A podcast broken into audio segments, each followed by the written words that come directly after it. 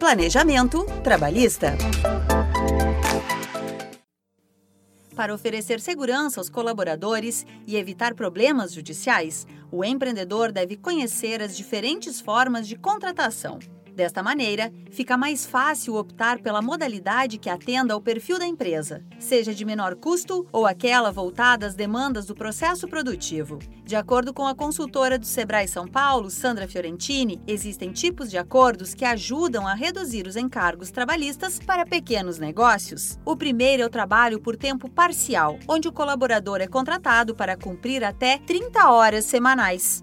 Quando preciso de uma pessoa não o tempo integral, posso me utilizar do contrato a tempo parcial. E aí, o que, que é legal? Além de eu usar o funcionário só no momento que eu efetivamente preciso, eu não preciso pagar o piso da categoria ou o salário mínimo. Eu vou ter que pagar o piso hora da categoria. Então, vou consultar o sindicato, vou ver o valor do piso hora. Aí, se eu contratei uma pessoa para trabalhar 20 horas semanais, vai dar 80 horas. Então, eu vou pegar o piso hora, vamos supor que fosse 10 reais, vezes 80 horas mensais, eu vou pagar para esse colaborador, para esse funcionário, 800 reais.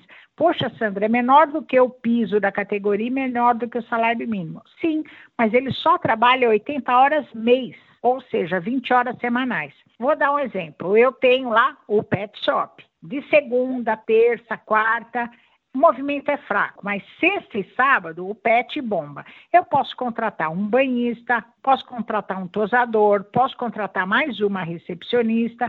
Eles vão trabalhar só sexta e sábado, toda semana, sexta e sábado.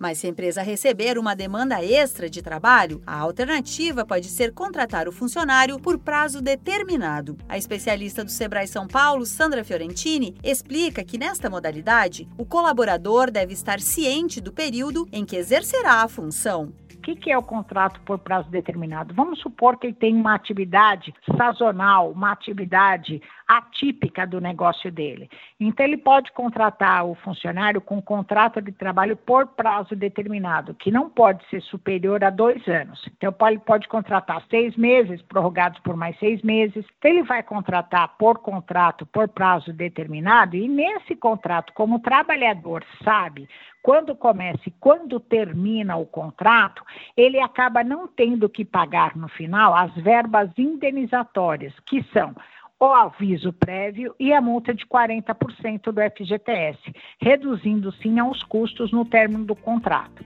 No quarto episódio da série, a especialista do Sebrae São Paulo, Sandra Fiorentini, fala sobre o Código de Defesa do Consumidor no e-commerce. Para escutar os próximos programas, acompanhe o Sebrae São Paulo nas redes sociais. Você ouviu a terceira parte da série Planejamento Trabalhista do Sebrae São Paulo para a agência Sebrae de Notícias. Esta série tem produção, entrevistas e edição de Giovanna Dornelles e locução de Alexandra Zanella, da Padrinho Conteúdo. Até a próxima!